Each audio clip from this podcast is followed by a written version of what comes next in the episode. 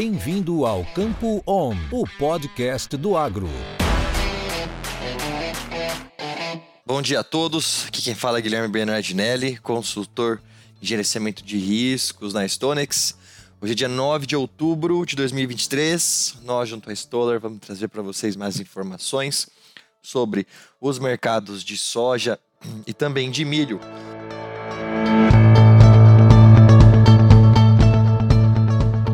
Começando primeiro pela soja, é um mercado que a gente tem observado movimentos mais incertos, a gente tem um pouco mais de incerteza sobre o que vai acontecer com Chicago, com a precificação aqui no Brasil. A gente já tem quase um quarto de toda a safra colhida já nos Estados Unidos. É, hoje, às 17 horas, o SDA vai divulgar mais um progresso de colheita. E na semana passada a gente acompanhou mais movimentos de baixas, refletindo principalmente essa entrada da safra norte-americana. A gente não vê mais é, grandes sustentações dos preços, ele voltou até a, a tocar os 13 dólares por bushel. Hoje está trabalhando na casa dos 12,75 o mercado ainda não encontrou uma razão para que se sustente mais esses preços. À medida que a gente vai chegando no final da, da colheita dos Estados Unidos, o mercado vai lendo cada vez mais como está o desenvolvimento aqui na safra sul-americana, sobretudo no Brasil, né, que é o maior produtor de soja do mundo. Na última sexta-feira, a Stonex divulgou é, o, o, progresso de plantio da safra de soja, que na nossa estimativa a gente já atingiu 10,1% do total tá, alcançado nessa semana. É, é um progresso de safra muito parecido com o que a gente tinha no, no, ano passado. O clima, principalmente na região centro-sul, vem apresentando grandes quantidades de chuvas. Onde que pode preocupar um pouco mais, principalmente é na região sul. A gente já viu todas as últimas chuvas que ocorreram nas últimas semanas, isso acarretou né, algumas consequências sérias da população lá do sul mas é, elas voltaram também nesse final de semana.